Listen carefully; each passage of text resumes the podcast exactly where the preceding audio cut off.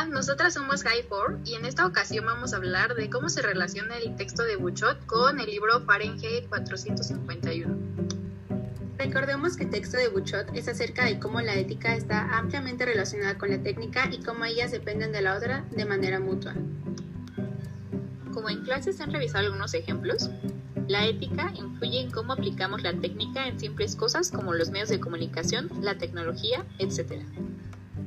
Y también comprendimos que la técnica no debe ser satanizada o endiosada, puesto que es buena o mala según el uso que los hombres le demos. Para comenzar, Fahrenheit 451 nos plantea un futuro distópico en el cual los libros están prohibidos por hacer a la gente cuestionarse cosas y tener un pensamiento propio, por lo cual los bomberos, contrario a lo que conocemos, comienzan a quemar libros y recintos donde se encuentran para evitar que gane la curiosidad de la sociedad.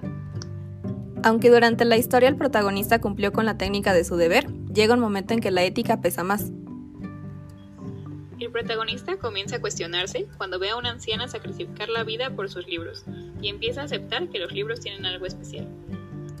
Es aquí donde se da cuenta que no hay ética en la técnica de su trabajo y decide no solo robar libros, sino crear un plan para que esta técnica mal aplicada cese. Pero, ¿cómo es que el personaje principal se da cuenta de la falta de ética en su trabajo? Es importante tener en cuenta que para él fue muy difícil, puesto que desde nuestro punto de vista como sociedad real, nos parece muy sencillo identificar la falta de ética.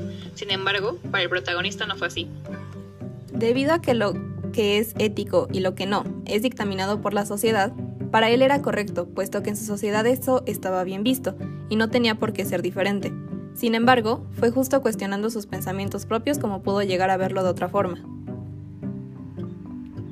Misma manera en que en el libro la técnica y la ética no están aplicadas correctamente porque incluso la técnica de la información es nula, Así también en nuestra vida nos enfrentaremos a situaciones que vayan en contra de nuestra ética y que por la técnica se tengan que llevar a cabo.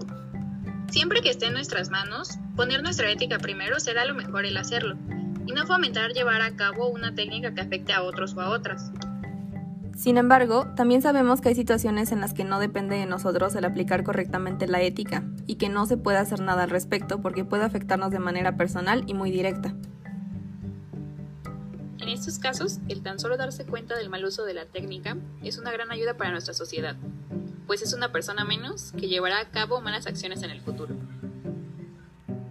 Bueno, pues por esta ocasión dejaremos hasta aquí nuestra participación. Esperamos se lleven algo de ella y recuerden no echar en saco roto la relación de la técnica y la ética.